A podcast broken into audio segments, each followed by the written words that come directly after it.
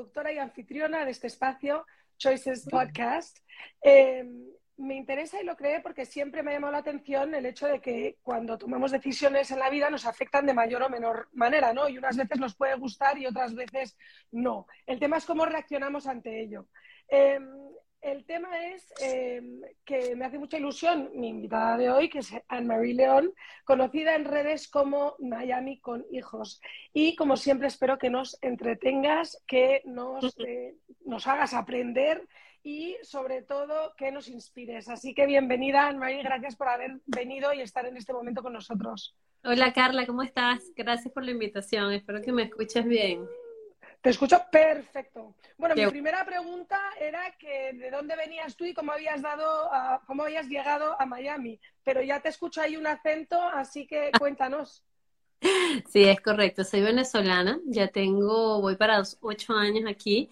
Y bueno, vinimos como muchos, como muchos inmigrantes a, buscar como oportunidades y un mejor futuro para nuestra familia. y bueno, gracias a Dios nos ha ido bastante bien. Estás contenta en Miami. Yo estoy feliz en Miami, me parece fascinante.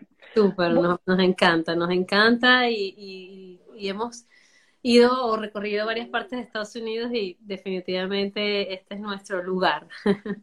Qué maravilla. Mira, mi primera pregunta, y siempre suelo empezar con la infancia de las personas a las que entrevisto, y en tu caso me intriga más, porque claro, eh, estás haciendo que la infancia de tus hijos sea una infancia tan enriquecedora, porque al final, ¿sabes? Estás con todo este plan.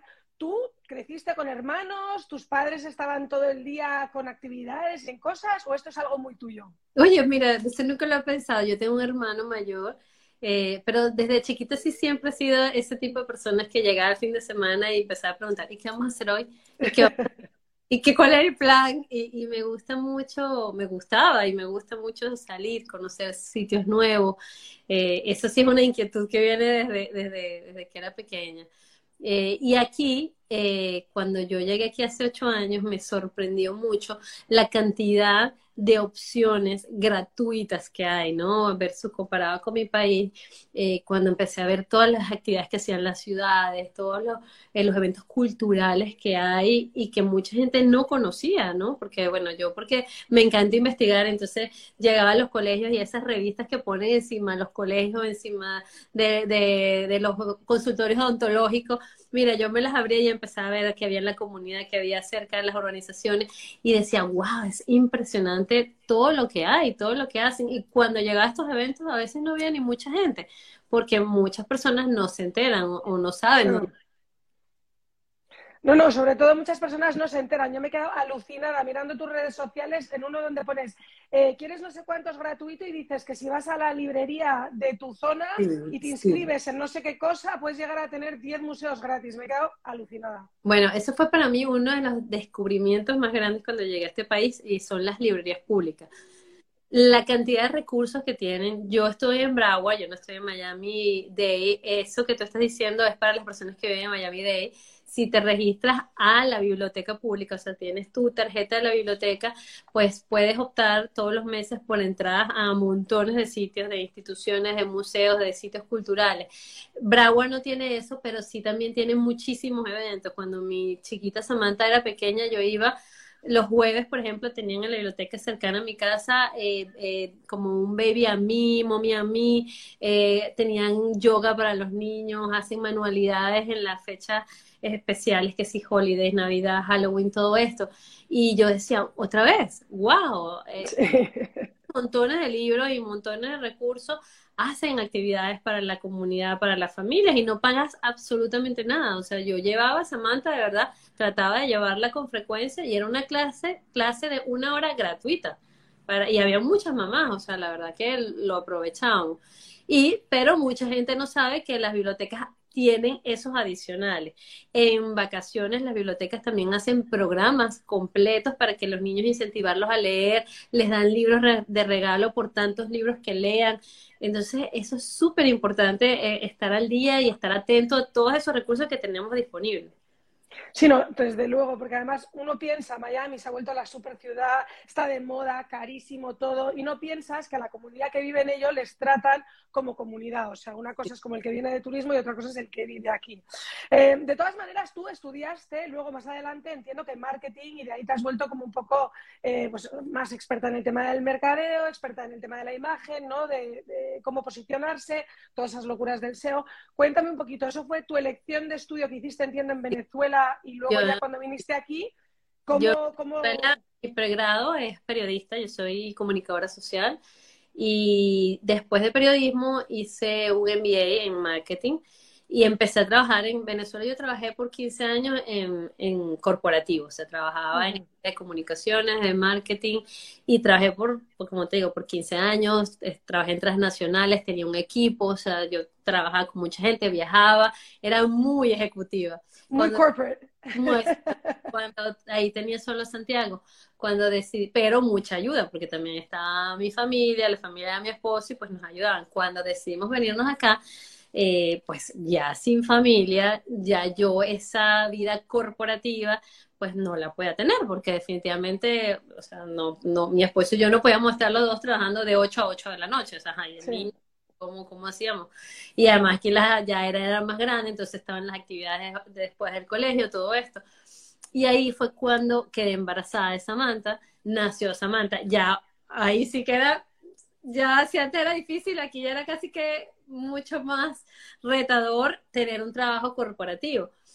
Y eh, Samantha nació, empezó a crecer y yo empecé también con eh, la, esa como, esa inquietud de qué voy a hacer, que estoy segura que muchas mamás que llegan aquí, que tienen una carrera, empiezan a preguntarse eso, ajá, ¿y qué voy a hacer?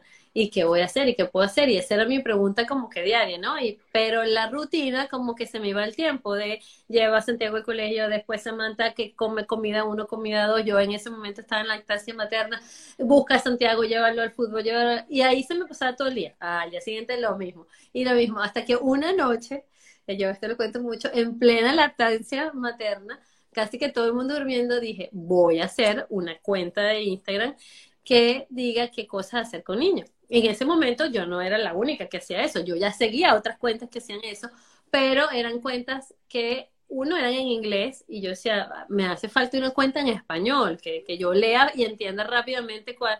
Y dos, la quería hacer a mi estilo. O sea, yo soy, como yo soy periodista y, y, sé de comunicación, quería una cuenta que me dijera el qué, dónde, cuándo, que yo rápidamente entendiera cómo es el evento, eh, que lo hiciera todos los días para yo prepararme para ver qué iba a ser el fin de semana. En aquel momento, en la cuenta que yo seguía, lo lanzaba todo el viernes y, y yo, uy, pero, ¿sabes? Quería como... Sí, demasiado rápido.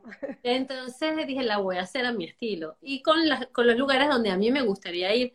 Y ahí empezó, así empezó Miami con hijos. Una noche, esa misma noche busqué el nombre, le quería poner Miami con niños, pero como la ñ no está en Instagram, bien, Miami con niños. Y luego tienes la doble N además, que queda mucho mejor con hijos. Dije Miami con hijos, porque además mucha gente viene a Miami, como acabas de decir hace dos segundos, de vacaciones.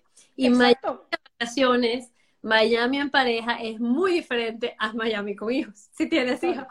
Entonces eh, eh, dije, lo voy a poner Miami con hijos. Y así nació. Le creé el nombre en la noche y al día siguiente le digo a mi esposo, ¿sabes que creé una cuenta de Instagram? Y dije, oh, es muy bien. Y voy a empezar a postear información de lugares que, que he visitado o de los eventos que yo vea que me parezcan interesantes. Y se lo empecé a dar a mis amigos. Al principio me seguía mucha gente de Venezuela, obviamente, mis familiares y amigos, pero después empezó a crecer y creció muy rápido. O sea, en los primeros tres meses ya yo tenía 600 personas, fue, fue muy rápido, la verdad. Y ahí fue que yo dije, esta cuenta mm, tiene potencial, yo creo que, que aquí puede salir algo. No, y absolutamente, porque tienes muchas seguidoras, por ejemplo, hondureñas, que esas claramente sé yo que vienen de visita y lo harán porque querrán hacer actividades con sus hijos. Em, ¿En qué momento, porque luego tú ahora tienes tu lado profesional dentro de la cuenta en el que das a, veces capacitaciones ¿no? sobre el tema de cómo crecer tus redes sociales y cómo de ahí eh, hacerlo un profitable job, o sea, ganar dinero a través de ello, ¿no? Y con todo esto del CEO. ¿Cuándo se convierte para ti en ese salto? O sea, ¿cuándo te das cuenta que de tu bebé divertido, de repente se vuelve negocio. Claro, sí. Al principio, como te digo, esto era una necesidad de conectar, una necesidad de hacer algo que me gustara. Y es lo primero que yo le recomiendo a mucha gente que quiere hacer algo. Primero tiene que encantarte, o sea, tienes que escoger algo que te guste. Y a mí me gusta comunicar, o sea, estudié para eso. Me gusta conectarme con la gente, me gusta dar información de interés. O sea, yo me emociono cuando veo algo que va a ser bueno y que le va a gustar a la gente. O sea, eso mí me llena mucho. Eh, pero en un principio era, era como hobby, por decirlo de alguna forma, aunque yo siempre tenía la idea de que esto se convirtiera en algo, en un medio de comunicación, en algo que fuera más grande. Eh, pero definitivamente el primer año, diría yo, al, al, año ya yo decía, esto puedo seguir avanzándolo y monetizarlo, que es como lo que uno siempre busca, porque también al año te das cuenta que le inviertes mucho tiempo en las redes sociales. Claro que hacer un post ya me tomaba una hora, que investigar, que ya sentía como una responsabilidad, o sea, yo ya tenía que sacar algo los fines de semana porque la gente estaba esperando que yo sacara la agenda del fin de semana. Entonces ahí yo dije, oye, ya esto se está convirtiendo en un trabajo a tiempo completo o medio tiempo, porque el, resto del tiempo era el ser mamá o es ser mamá. Eh, ¿Cómo gano yo dinero con esto? Y al año y medio, como te digo, empezaron mucho los intercambios. Es lo primero que yo empecé a hacer, intercambios con otras personas, intercambio con el campamento de Santiago, con Canwa y Kinima, que desde ese momento hasta ahorita he, hecho intercambios con ellos y él siempre va.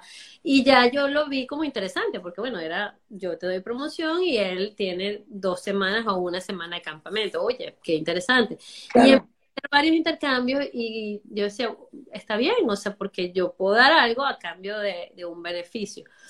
Y como a los dos años ya la monetización fue mayor, empecé a hacer eventos para mamás emprendedoras que me empezaban a preguntar lo mismo, que tú, yo, oye, yo tengo un talento, yo hago esto, yo hago aquello, pero necesito como una guía. Entonces empezamos a hacer eventos, después salió el curso de por qué no ayudar a las otras mamás en lo que a mí me ha servido y cómo yo he llevado este camino para que ellas también lo hagan. Y ah, ya como a los tres años empecé ya a monetizar porque marcas pues me eh, colaboran conmigo para que yo promocione sus productos. Entonces también colaboro con museos o con actividades o con eventos y bueno, ya, ya, ya, ya he empezado a monetizar de varias formas. O sea, son los eventos, son los cursos, son las colaboraciones o publicidad paga, todo esto. ¿Cuál sientes tú que es tu outlet que mayor éxito tiene o del que mejor comunica? ¿Los reels cortos o de repente las capacitaciones? Mira, los reels fueron todo un, como se llama, como una novedad. descubrimiento. Yo, cuando empezaron los reels, yo estaba así como negada porque yo decía, wow, yo primero yo soy muy de fotos, yo soy muy de imagen, a mí me gusta escribir mucho porque soy comunicadora social. Entonces yo estaba como negada a los videos y entonces ese tema de yo aparecer en los videos y, y, empecé a hacer reels de verdad como mucho después, varios meses después que, que, que se empezó la ola de los reels. Y empecé a lanzar un reel, dos reels, pero en junio de este año realmente, o sea, no fue hace mucho, a los reels yo dije, mm, definitivamente lanzaba un reel y empezaban a tener 40 mil, 50 mil views. Y yo dije, wow, esto, esto está, esto está, eso te está volviendo un medio de comunicación mucho más potente que el post. Y empecé a buscar cómo era el video que a la gente le gustaba, o sea, cómo era el tipo de video que tenía que hacer, que era el que la gente respondía mejor. Y digamos que, que, ya siento que lo conseguí y a partir de ahí ahora hago puro video. Ahora ya no hago fotos. Exacto. Es que esto es como lo de los teléfonos estos inteligentes que en un principio decían, uy, eso no va a tener nada de éxito. Y ha sido el bombazo que ahora todos tenemos, nos movemos con eso. El Reel fue lo mismo. Nadie pensaba y de repente ahora es como el medio. O sea, luego ya está todo lo demás. Claro. Y eh, cuesta porque me cuesta hacer un video corto porque me gusta dar mucha información y, meter muchas imágenes, pero también me he dado cuenta que los videos cortos son los que a la gente más le gusta porque no tienes mucho tiempo y quieres que en 20, 30 segundos te digan todo. Entonces, bueno, ahí es donde he estado, ese ha sido mi gran reto con los reels, pero definitivamente el crecimiento de Miami con hijos en los últimos meses es debido a los reels, o sea, me ha permitido llegar a mucha gente de forma muy rápida. Eh, con la pandemia entiendo que tuviste ahí una pausa, un paro o te vino fenomenal, porque al final, dentro de lo que cabe, Miami era de las ciudades más abiertas, sí, es cierto, pero, pero, ¿cuándo fue tu super boom? Porque ahora ya estás en ciento y pico mil.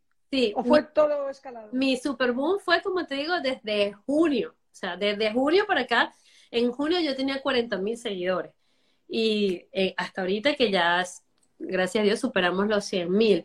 Realmente fue esto. En la pandemia me pasó algo muy curioso. Porque, y muy curioso, ya te voy a decir por qué. Porque, bueno, definitivamente Miami con hijas es una cuenta de qué hacer con los niños fuera de casa, ¿no? Claro. En la pandemia, eso se acabó. O sea, yo me acuerdo que en aquel momento estaba lanzando mi página web, está, tenía un contrato con, con dos museos y los museos cerraron, todo cerró y yo, ok, me quedé con el proyecto de la página web y ahora qué digo, o sea, ahora qué voy a sacar. Y tenía dos opciones, o dejaba de hablar, que podía haber pasado, dejar, dejar de hablar un tiempo, o me reinventé a nivel de contenido. Y empecé a decir cosas que se ven en casa, aunque yo soy o sea, de verdad que para mí las manualidades siempre han sido pues bien retadoras y empecé a hacer manualidades y empecé a buscar opciones para hacer a casa y mi cuenta cayó mucho porque a la gente no le gustaba que yo dijera cosas para hacer a casa, la gente me seguía era por cosas para hacer fuera de casa, pero no me fui, me mantuve, aunque mis claro. o sea, cada, cada uno le iba peor que al otro, este, pero estuve ahí y, y, y me mantuve, como tú dijiste, hasta que empezó a abrirse y entonces mi reto fue decir cosas fuera de casa, pero segura, porque me sentía responsable de mandar a la gente a un sitio donde fuera como peligroso.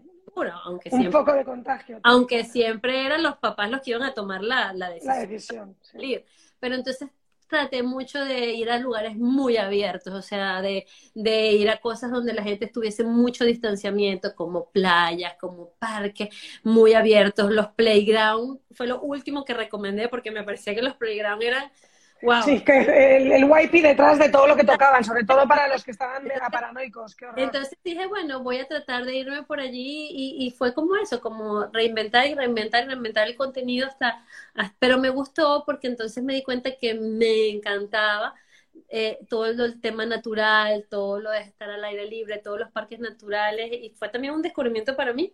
Entonces, bueno, de todo se aprende y de todo uno puede sacarle la, la parte positiva. Y de la, de la pandemia vino el curso, la idea del curso vino de la pandemia porque ahí yo empecé también a hacer yo cursos para aprender sobre páginas web, para aprender a cómo, eh, lo que tú dices, el, el, el SEO, cómo hacer para posicionarme. Y ahí dije, oye, ¿por qué yo no hago un curso para enseñar a la gente que estaba como yo hace dos años sin mucha idea, solo que quería hacer algo, pero no sabía cómo? A crecer y a monetizar y a ganar dinero con el contenido que hacen en las redes. Entonces, fíjate tú, otra vez de, de, un momento complicado como la pandemia, pues yo tuve como, como mucho, muchos aciertos o, muchos descubrimientos, por decirlo de alguna forma. Para las personas que nos están escuchando, si haces eh, capacitaciones de tú a tú, o sea, tienes clientes individuales que te piden que les sigas en su trayectoria. Sí, de hecho, con las primeras cursos que hice, no tenía idea, no tenía el objetivo de hacer asesorías, pero las mismas eh, participantes después me pedían asesorías porque o tenían proyectos muy grandes o querían ir más de la mano. ¿no? Sí, el seguimiento. Sí, entonces de ahí salieron asesorías y todavía doy. No es algo que doy siempre ni es algo que promociono, pero los que lo necesitan, pues yo encantada porque además me gusta mucho como involucrarme, me, gusta mucho ayudarlas y me gusta mucho acompañarlas y tenemos desde que comencé hasta ahorita más de 150 mamás emprendedoras que han hecho el curso y que ahora tenemos un grupo.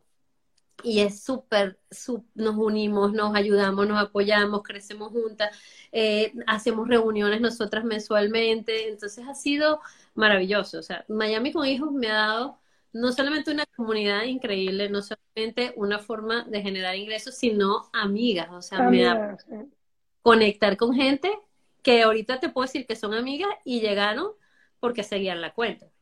es impresionante. Que me seguían a mí, que siguen la cuenta de Miami con hijos y que se han vuelto muy cercanos. Es impresionante. Yo con Miami también he descubierto eso. Qué impresionante la cantidad de mujeres emprendedoras que han buscado qué hacer además de tener hijos, ¿sabes? Y, que de repente se súper apoyan ahí ahora con los bazares navideños. Yo alucino con la cantidad de bazares como de mujeres emprendedoras que hay. Eh, bueno, como no te quiero entretener mucho, porque sé que estás que no paras, tengo tres preguntitas más. Una, viniendo de Venezuela, em, igual que Honduras, supongo, no lo sé, cuéntanos. Eh, yo en Honduras, eh, uno de los escepticismos que tenía con respecto a poner una cuenta en la que estuvieran saliendo todo el día mis hijos era la seguridad.